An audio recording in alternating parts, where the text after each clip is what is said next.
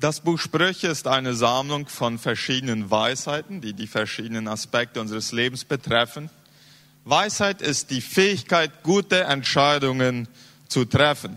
Ja, innerhalb der Arbeit, wenn man beim, beim Freunde, äh, Freundeskreis bilden, wenn man heiratet. Wir haben im Leben die Möglichkeit, viele Entscheidungen zu treffen, die vielleicht biblisch, technisch korrekt werden, aber nicht unbedingt weise sind. Und deswegen äh, ist es wichtig, dass wir uns Weisheit aneignen.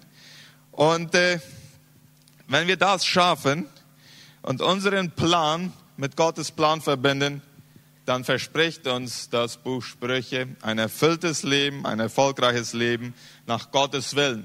Und das bewahrt uns davor, äh, uns selber kaputt zu machen, weil wir törichte Entscheidungen getroffen haben. Während der Vorbereitung habe ich, kam ich auf die Idee, in den Status von WhatsApp reinzustellen, ich arbeite mit diesem Thema. Wer hat eine Frage dazu? Und mir wurden nah an 20 Fragen zugeschickt zu diesem Thema. Äh, die kann ich unmöglich äh, zufriedenstellend beantworten. Einmal, weil mir die Weisheit fehlt und zweitens, weil mir die Zeit fehlt. Aber zum Teil will ich darauf eingehen, denn ich versuche wirklich da zu kratzen, wo es juckt. Sprüche 16, Vers 9 sagt Folgendes. Das ist der Vers, den meine Frau und ich uns mal vor mittlerweile schon über zehn Jahren ausgesucht haben für unsere äh, für unsere Hochzeit, ja, als Mottovers für unsere Ehe. Der Mensch plant seinen Weg und der Herr lenkt seine Schritte. Eine der Fragen, die mir zugeschickt wurden, war folgende. Warum überhaupt Pläne machen, wenn Gott sowieso doch das tut, was er geplant hat? Ist eigentlich eine gute Frage, nicht wahr? Äh, und, und das ist mein erster Schwerpunkt heute. Dass unsere Entscheidungen auf der einen Seite und Gottes Führung auf der anderen Seite sich nicht gegenseitig ausschließen, sondern dass sie zusammenkommen. Wenn wir, wir finden in der Sprüche Bibeltexte, die zeigen uns ganz klar, dass wenn Gott was geplant hat und wenn er es sich vorgenommen hat, das will er so durchziehen, dann, dann zieht er es durch. Ja? Und, und dann können Menschen rütteln und das wird nicht unbedingt viel verändern. Zum Beispiel, äh, und, und das bis ins Letzte, jede kleinste Einzelheit von Gott geplant ist. Ein, einer dieser Verse, und es gibt eine ganze Menge, aber ich nehme mal einen raus in Sprüche 16, Vers 33. Im Gewandbau schüttelt man das los, aber all seine Entscheidungen kommen vom Herrn. Ja, es gab, da, da, im Volk Israel hat man auf diese Praxis des Losens äh, praktiziert, um Gottes Willen für eine gewisse Entscheidung zu erkennen. Das hat man sogar im Neuen Testament haben wir das, wo, wo der Apostel, der den Judas Iskariot ersetzen sollte, da waren zwei Männer und dann hat man gelost. Ja, ich weiß auch, dass, dass in Männer bis noch gelost wurde, auch, auch um Prediger zu bestimmen und so. Äh, das machen wir heute nicht mehr. Wahrscheinlich ist mal irgendwann ein Schuss daneben gegangen und seitdem wählt man lieber als zu losen. Aber äh, hier, hier wird die Praxis vom, vom Losen angesprochen und, und sagt, wenn gelost wird ja, und aufrichtig nach Gottes Willen gesucht wird, dann, äh, dann bestimmt Gott auch diese Sachen. Das ist, das ist die eine Sache. Ja? Gott bestimmt bis ins letzte Detail, was geschehen soll. Dann haben wir die andere Seite. Zum Beispiel Sprüche 21, Vers 5. Die Pläne des Fleißigen führen nur zum Gewinn, aber jeder, der hastig ist oder der unüberlegt handelt, erreicht nur Mangel oder Verlust. Was sagt dieser Vers? Ja, wenn du planst, wenn du strategisch vorgehst, dann wird es dir besser gehen als den, der nicht plant und der nicht strategisch vorgeht. So, Jetzt haben wir auf einer Seite, wir sind absolut von Gott bestimmt. Und wir haben auf der anderen Seite, wir sind absolut verantwortlich und absolut frei zu entscheiden. Und das bringt uns manchmal einen intellektuellen Konflikt. Und äh, man hat sich darüber schon sehr viel gestritten. Äh, einige tendieren mehr zu der einen Seite, andere tendieren mehr zu der anderen Seite. Ich glaube, in der Bibel ist beides. Es ist beides da. Ich bin verantwortlich für meine Entscheidungen. Jedoch was passiert ist 100 Prozent von Gottes Souveränität festgelegt. Äh, und genau diese zwei Seiten sind in Sprüche 16, Vers 9.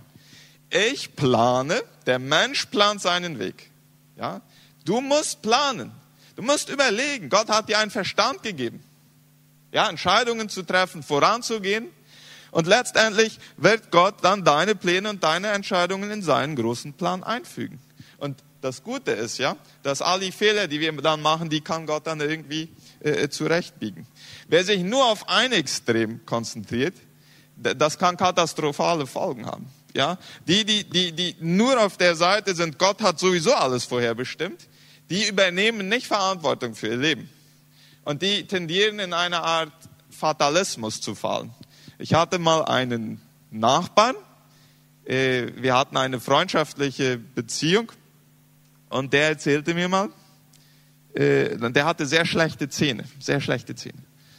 Und der erzählte mir mal, äh, zu ihm war mal ein Mennoniter gekommen und der hatte ihm angeboten, ihm ganz neue Zähne zu machen, ja, die zu bezahlen. Aber er hatte zu dem gesagt, weißt du was, wenn Gott mir diese Zähne gegeben hat, warum sollte ich andere Zähne haben wollen? Ja? Also das ist, dem hat er es gewiesen, ge, ge, gezeigt, ja, so, ein echtes Gottvertrauen, ja. Also das ist sehr stark die, diese eine Seite, ja. Ich werde meine an meiner miserablen Situation nicht viel tun. Gott hat mich vorher bestimmt. Äh, ich ich bleibe passiv. Das andere Extrem ist, alles hängt von mir ab. Dann lasse ich Gott sehr schnell draußen und baue nur auf die menschliche Weisheit und das geht auch schief. So, was ist wichtig zu beachten? Du darfst, du sollst Pläne machen, du wirst verantwortlich sein für deine Entscheidungen und Gott ordnet deine und meine Pläne in seinen souveränen Willen ein. In Apostelgeschichte 27 ist ein sehr schönes Beispiel, wie der Apostel Paulus mit diesen beiden, mit dieser Spannung umgeht. Er ist auf einem Schiff, es gibt einen Sturm und es droht Schiffbruch zu geben, und das gibt dann auch tatsächlich, und sie sind sich nicht sicher, ob sie das überleben werden. Dann hat der Apostel einen Traum in der Nacht. Ein Engel kommt zu ihm äh, von Gott und sagt zu ihm, kein einziger wird von diesem Schiff sterben. Alle werden überleben. Am nächsten Morgen steht er auf und dann merkt er, dass die Schiffsleute, die Matrosen heimlich einen Plan gemacht haben, die, die, die, die Rettungsboote runterzulassen und zu fliehen, um ihr Leben zu retten und die, der Rest der Schiffsbesatzung würde dann sterben. Was macht der Apostel Paulus? Der geht zu den Soldaten, die auf dem Schiff sind und sagt, verhindert, dass die Matrosen diese, diese Boote nehmen und, und fliehen, sonst werden wir umkommen. Warum sagte Paulus das zu denen, wenn Gott ihm im Traum gesagt hatte, hier wird keiner umkommen? Weil Paulus diese beiden Seiten nahm.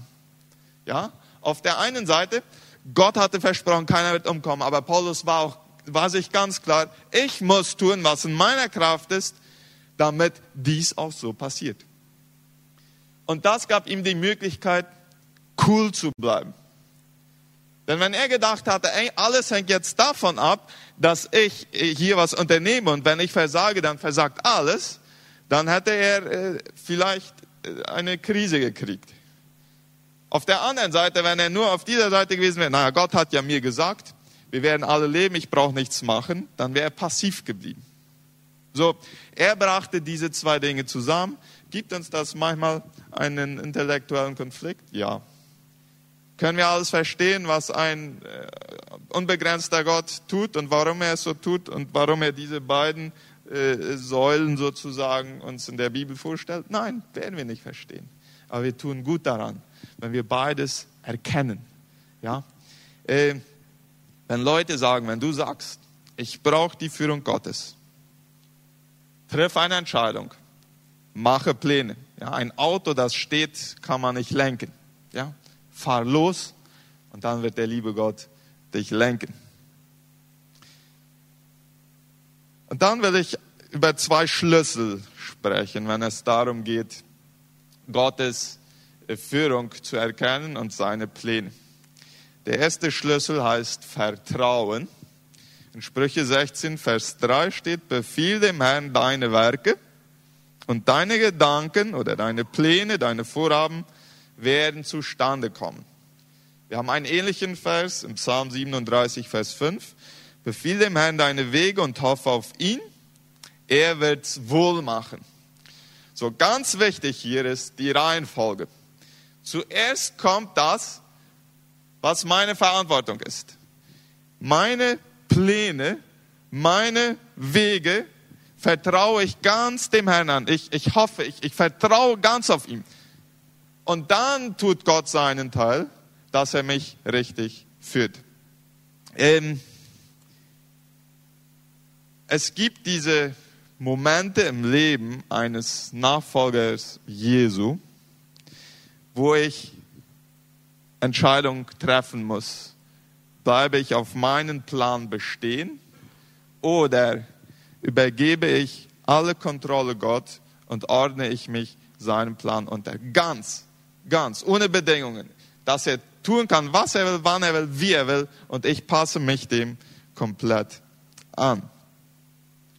Und es ist dieser Moment, wo, wo wir manchmal aus unserer Komfortzone raus müssen und wo, es, wo Gott manchmal von uns verlangt, dass wir ein gewisses Opfer geben. Und das ist dieser Moment, den der Feind, den der Teufel manchmal ausnutzen will, um uns den Gedanken einzupflanzen, wenn du dich ganz Gottes Plan für, für dein Leben unterordnest, dann wirst du wahrscheinlich bis zum Ende deines Lebens totunglücklich sein, weil du irgendwo in Afrika in einem Dorf bist, müssen einen Dienst tun, für den du keine Gaben und keine Freude hast.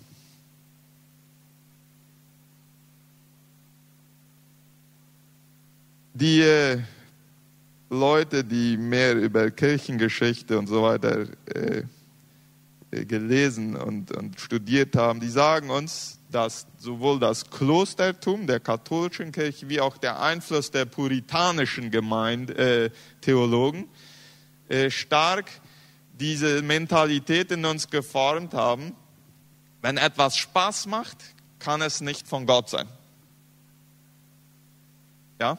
Also nur wenn ich leide, dann, wenn ich leide, das ist äh, da, da, dann bin ich auf der richtigen Stelle. Und, und ich, nachher werde ich noch über die andere Seite der Medaille sprechen. Äh, aber manchmal scheint es so, und Personen haben manchmal, Christen haben manchmal diese Tendenz, wenn, wenn es anfängt Spaß zu machen, kann irgendwas nicht gut sein und dann suchen sie so lange, bis sie wieder nicht Spaß haben an der Sache und dann fühlen sie wieder so, dass sie in Gottes Willen sind. Ja? Wie dumm müsste Gott eigentlich sein, wenn er uns totunglücklich macht, dann, wenn wir gehorsam sein wollen für den Rest unseres Lebens. Ja. Äh, eine Frage, die mir zugeschickt wurde, ist, warum ist es so schwer manchmal, Gottes Plan zu akzeptieren? Und ich finde ein Muster, äh, wenn es darum geht, Gottes Plan zu erkennen und sich ihm einzuordnen. Gott verlangt ein Opfer von uns um uns zu testen, ob wir ihn wirklich lieben. Und dann gibt er seinen Segen und seinen Erfolg, wenn ich mit ihm synchronisiert mein Leben gestalte. Äh, das ist der zweite Teil des Verses von Sprüche 16, Vers 9. Voriges Wochenende fuhr ich mit einem Freund Franz Sudermann war ich unterwegs zum Chaco für eine Jugendevangelisation. Und unterwegs hatten wir viel Zeit zum Erzählen. Franz kommt aus Bolivien. Er ist bei den äh, äh, traditionellen Mennoniten aufgewachsen. Und er erzählte mir sein Zeugnis. Äh, als er Jesus kennengelernt hat, hat er sehr, sehr viel gelitten. Ja, seine eigene Familie hat ihn abgestoßen, nachdem er misshandelt worden ist. Seine eigene Familie hat ihn abgestoßen. Er hat sehr wahrscheinlich seine Erbschaft verloren. Äh, man hat ihn gebunden, man hat ihn verprügelt. Und dann fragte ich ihn, äh, und das Leben, das du heute hast, würdest du das nicht eintauschen für das Leben von vorher, wenn du dieses ganze Opfer nicht hättest bringen müssen? Der sagte, nein, das Opfer, das ich gegeben habe, das lohnt sich auf jeden Fall. Die Freiheit, die ich heute mit Jesus lebe, die will ich nicht eintauschen. Ich weiß, als ich 17 war, was für mich dann ein großes Thema war, äh, ich spielte leidenschaftlich gern Fußball und es gab bei mir auch diesen Moment, wo ich entscheiden musste. Äh, ich hatte die Möglichkeit, mich stärker in, in, in der Jugendarbeit zu integrieren oder weiter äh, intensiv Fußball zu spielen. Und äh, das ist meine Geschichte. Das, ich sage immer, wenn ich das zu Jugendlichen sage, jetzt glaubt nicht alle, dass ihr aufhören müsst, Fußball zu spielen. Ja, aber äh, für mich bedeutete das dann, etwas zu opfern, das mir sehr wertvoll war, weil Gott mich in eine andere Richtung führte. Würde ich das heute eintauschen wollen? Nein, Gott hat mich damals vorbereitet, damit ich heute das tun kann, was ich tue. Sogar bei Jesus finden wir äh, dieses Muster. Ja, Hebräer 12, Vers 2. Jesus war bereit, das Kreuz und die Schande zu dulden, ja, ein Opfer, um der vor ihm liegenden Freude willen erduldete er das Kreuz. Ja, Jesus sah, ich muss ein großes Opfer bringen, wenn ich nach Gottes Plan leben will, aber danach wartet etwas sehr, sehr Gutes auf mich. Ja, er hat sich selbst gedemütigt, Gott hat ihn erhöht. Wieder dasselbe Opfer. Und in Wirklichkeit ist das nicht nur in der Beziehung mit Gott so, es ist überall im Leben so. Alles Gute hat irgendwie seinen Preis, ja. Äh, bevor ich verheiratet war, brauchte ich meine Frau nicht fragen, wenn ich Fußball spielen wollte. Heute muss ich meine Frau fragen, wenn ich Fußball spielen will. Ja, ich zahle einen Preis, aber es lohnt sich. Ja, ich bin froh, dass ich würde niemals wollen meine Frau eintauschen für die Freiheit, die ich vorher hatte. Ja, die, die Kinder haben, äh, hätten wahrscheinlich mehrere Urlaub machen können für all die Windeln, die sie bezahlt haben. Äh, und so gibt es, die, die ein Haus kaufen, verzichten vielleicht mehrere Jahre darauf, Urlaub zu machen. So, alles Gute, alles, was mir wert ist, dafür zahle ich einen Preis. Die Frage ist nur, wie viel ist es dir wert, dein Leben nach Gottes Plan zu gestalten? Und ich werde es dann tun, wenn ich davon überzeugt bin, dass das Endprodukt mein Opfer wert ist. Wenn ich verinnerlichen kann, dass Gottes Plan gut ist, durch und durch gut, weil Gott an und für sich durch und durch gut ist, dann werde ich bereit sein, die Opfer, die er von mir fordert, zu zahlen, weil zuerst ich davon profitiere, mittel- und langfristig. So, willst du nach Gottes Plan leben, willst du seinen Plan erkennen für dein Leben, entscheide dich zu vertrauen. Der zweite Schlüssel ist Weisheit. Der wird besonders stark im Sprüche äh, äh, betont. Und dazu auch eine Frage, die mir zugeschickt wurde. Besteht die Möglichkeit, dass Gott direkt zu uns spricht?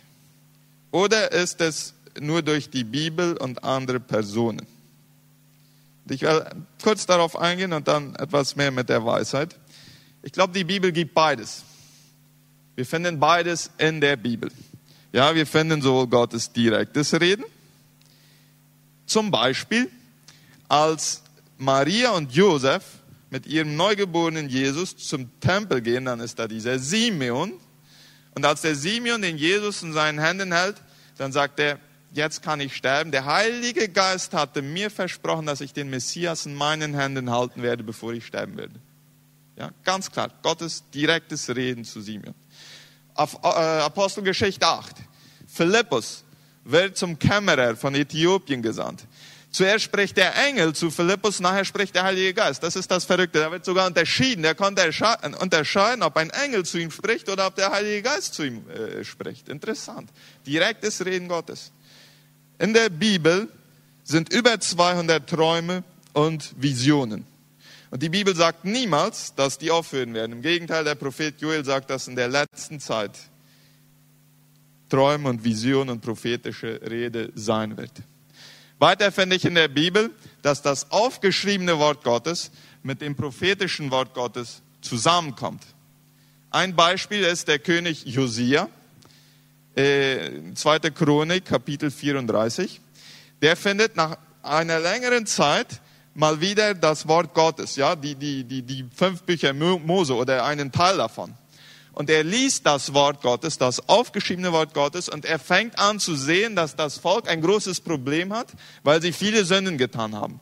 Und dass wahrscheinlich das Gericht Gottes auf das Volk, auf, auf Juda wartet.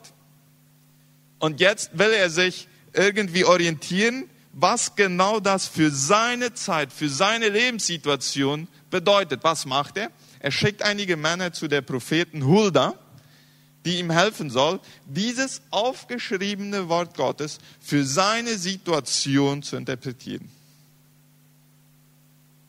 Und die sagt ihm dann, weil du ein gottesfürchtiger König bist und mit, mit deiner Kraft alles getan hast, was, was Gott gefällt, deswegen äh, wird das Unheil nicht zu deiner Lebzeit über euch kommen, sondern später. So, das war nicht aufgeschriebenes Wort gegen prophetisches Wort, das, das, das kam zusammen. Und dann ist, ist dieses Weisheit. Weisheit. Sprüche betont die Wichtigkeit der Weisheit, um mein Leben im Einklang mit Gottes Willen zu führen. Und das ist in, in, all diesen Hunderten und in diesen Tausenden Entscheidungen, die wir treffen müssen, die wahrscheinlich biblisch, technisch korrekt sind, aber nicht unbedingt weise sind. Eine Frage, die ich bekam, war von einem jungen Ehepaar. Die, die war so. Wir müssen eine Entscheidung treffen, wie wir mit unseren Finanzen umgehen. Wir sind uns nicht einig. Ja, es geht darum, ob wir investieren in ein Familienunternehmen oder nicht. Wir meinen es beide nur gut, aber wir haben verschiedene Meinungen. So, in diesen Fällen braucht man Weisheit. Was beachten, wenn so eine oder ähnliche Entscheidungen zu treffen sind? Erstens, der Weise ist demütig und berät sich mit anderen. Ja? Sprüche 12, Vers 15. Der Weg der Narren erscheint in seinen eigenen Augen recht, der Weise aber hört auf Rat. Da fängt es schon mal an. Zweitens, nicht jede Entscheidung, die wir treffen, ist entweder richtig oder falsch. Ja? Wir haben oft die Freiheit, so verstehe ich meinen Vater im Himmel und so verstehe ich die Bibel, wir haben manchmal die Freiheit, zwischen mehreren Optionen zu äh, entscheiden. Ja, es gibt zum Beispiel die, dieses, wo, wo Paulus über heiraten und Single bleiben spricht und so im 1. Korintherbrief. Da sagt er, am besten ist für euch, ihr heiratet nicht. Ja, ihr seid so wie ich, sagt er. Es hat Vorteile in dieser letzten Zeit, wenn Jesus bald kommt und so weiter. Aber wer trotzdem heiratet, der sündigt auch nicht. So in meinem Fall, ich habe dafür die zweitbeste Option meiner Entscheidung getroffen. Ja? Und äh, die ist mir nicht leid geworden. So, aber das ist nur, um ein Beispiel zu geben, wie es Situationen gibt, wo es nicht zwischen richtig oder falsch, sondern wo wir einfach aussuchen können und wo wir dann die Verantwortung übernehmen, auch mit den Konsequenzen unserer Entscheidung zu leben. Eine dritte Sache. Jede Option, die ich wählen kann, hat Vor- und Nachteile. Und immer dann, wenn ich mich für eine Option entscheide, sage ich Ja zu den Vor- und Ja zu den Nachteilen. Kein, es gibt nicht den idealen Partner. Ja?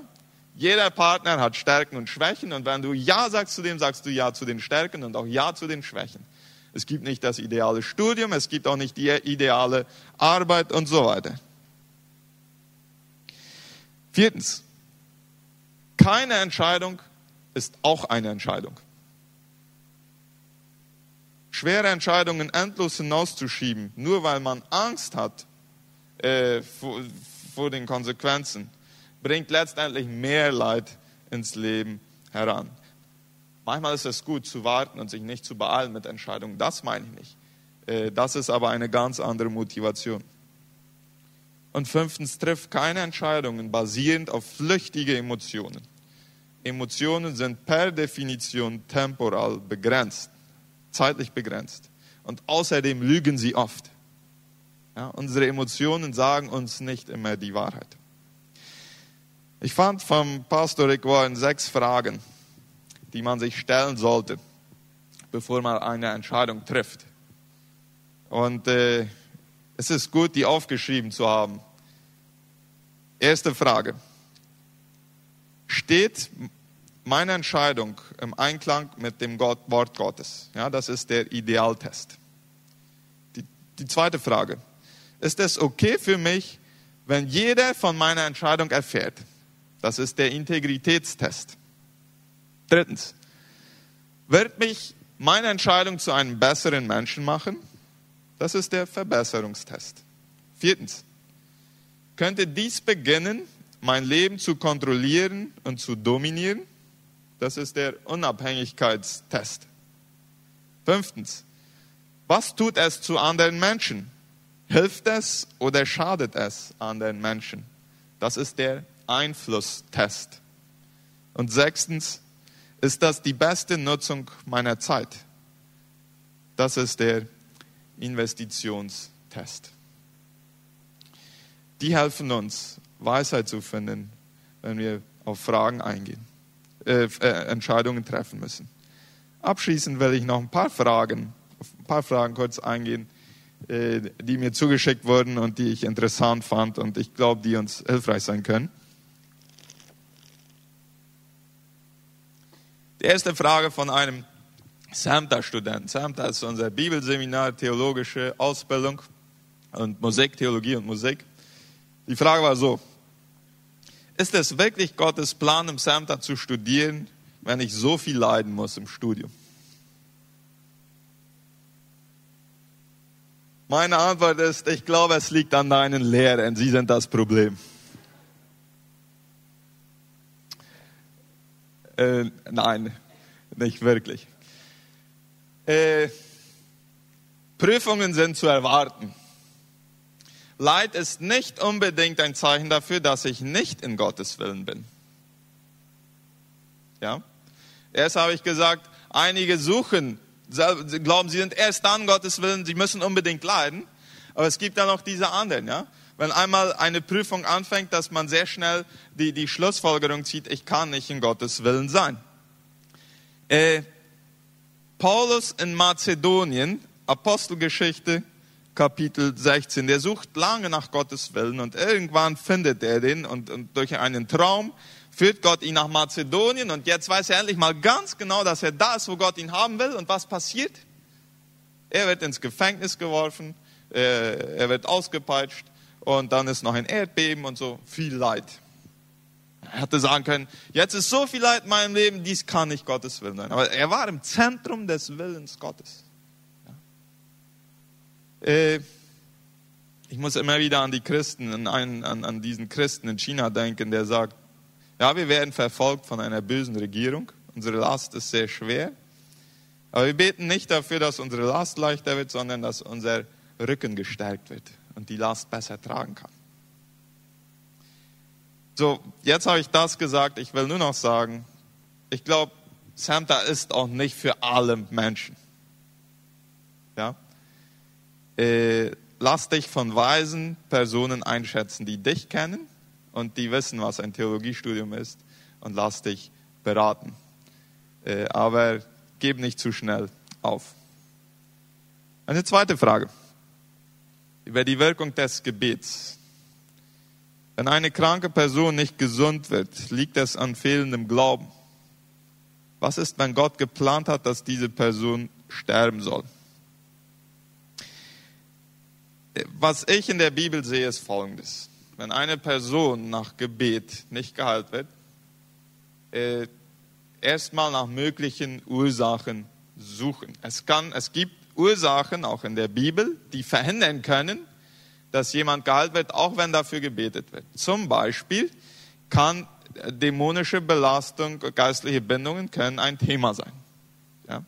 Auch Sünde, die bewusst toleriert wird und nicht bekannt wird, kann ein Thema sein. Da muss erst Sünden, äh, Vergebung, Sündenbekenntnis geschehen, äh, bevor auch körperliche Heilung eintreten kann. So, das bedeutet nicht, dass alle, die krank bleiben, unbekannte Sünden haben. Das will ich nicht gesagt haben. Dann, wenn eine Person beim Gebet nicht geheilt wird, was dann? Was ich in der Bibel sehe, ist weiterbeten. Sowohl der Prophet Elia und Elisa. Wir finden da, die haben für, für, für Kranke, die haben großartige Wunder getan, für ein totes Kind gebetet. Erst einmal passierte nichts. Dann ein zweites Mal passierte nichts. Ein drittes Mal und dann kam Leben in das Kind. Der Apostel Paulus hatte diesen Pfahl im Fleisch. Wir wissen nicht genau, was es war, irgendeine Art Leid. Und er betet auch. Einmal passierte nichts. Er betete ein zweites Mal, passierte nichts. Er betete ein drittes Mal. Und dann sagte Gott zu ihm, dass, dass es eine ganz bestimmte Funktion hat und dass er wahrscheinlich für den Rest seines Lebens damit leben müsste. Aber er gab nicht gleich auf. Ja, er, grundsätzlich ging auch er davon aus, ich will für die Segnung in meinem Leben durch das Gebet kämpfen. So, wir, wir haben diese Gleichnisse, die Jesus erzählt, dass wir beten sollen und niemals aufhören, niemals aufgeben und, und, und sogar so wie unanständig werden im Gebet. Aber dann gibt es immer wieder diese Fälle, wo trotzdem nicht Heilung äh, eintritt. Und da sollten wir uns davor hüten, uns gegenseitig zu beschuldigen, dass es an fehlendem Glauben liegt. Ich glaube, da ist viel geistlicher Missbrauch getrieben worden in diesem Bereich. Und, äh, und, und das Beschuldigen ist etwas, was eine Charakteristik des Satans ist. Äh, das sollten wir uns nicht angewöhnen, das zu tun. Ja, wir wollen im Glauben wachsen und wir wollen mit Glauben beten. Letztendlich ist wieder die Souveränität Gottes, die bestimmt, wo es hingeht. Und eine letzte Frage. Kann es sein, dass Gott seine Pläne für meine Wünsche verändert? Er hat ja es zum Beispiel mit Mose getan wenn Gott schon eine Entscheidung getroffen hatte und Mose ihn darum bat, die Entscheidung zu verändern? Das ist eine großartige Frage. Und wir sehen das bei Mose, wir sehen bei Abraham, dass er mit Gott verhandelt, ja, wo es um Sodom und Gomorra geht. Äh, wo würde, wie viel Gerechte würden in dem Volk zureichen, damit Gott Sodom und Gomorra nicht zerstören würde? Wir finden es beim König Hiskia, der, äh, wo Gott entschlossen hat und dem Hiskia schon gesagt hatte, die Krankheit, die du hast, mit der wirst du sterben. Und Hiskia dreht sich nochmal um und kämpft äh, im Gebet für seine Gesundheit und Gott ändert seine Meinung. So, anscheinend äh, tut Gott es manchmal. Was all diese drei gemeinsam haben, Mose, Abraham und Hiskia, äh, sie liebten Gott über alles, sie fürchteten Gott über alles und sie waren Freunde Gottes. Ja. So, ich glaube, wir dürfen mit all unseren Wünschen, mit all unseren Ängsten zu Gott kommen. Wir dürfen ihm das ganz genau so sagen, wie wir uns das vorstellen. Sag doch Gott, wie du dir dein Idealleben vorstellst. Und äh, dann sprich mit Gott darüber. Gott meint es grundsätzlich gut mit dir. Ja? Davon dürfen wir ausgehen, wenn wir an dieses Thema rangehen. Gottes Pläne, meine Pläne. Und uns kann nichts Besseres passieren, als unsere Pläne mit denen von Gott zu synchronisieren.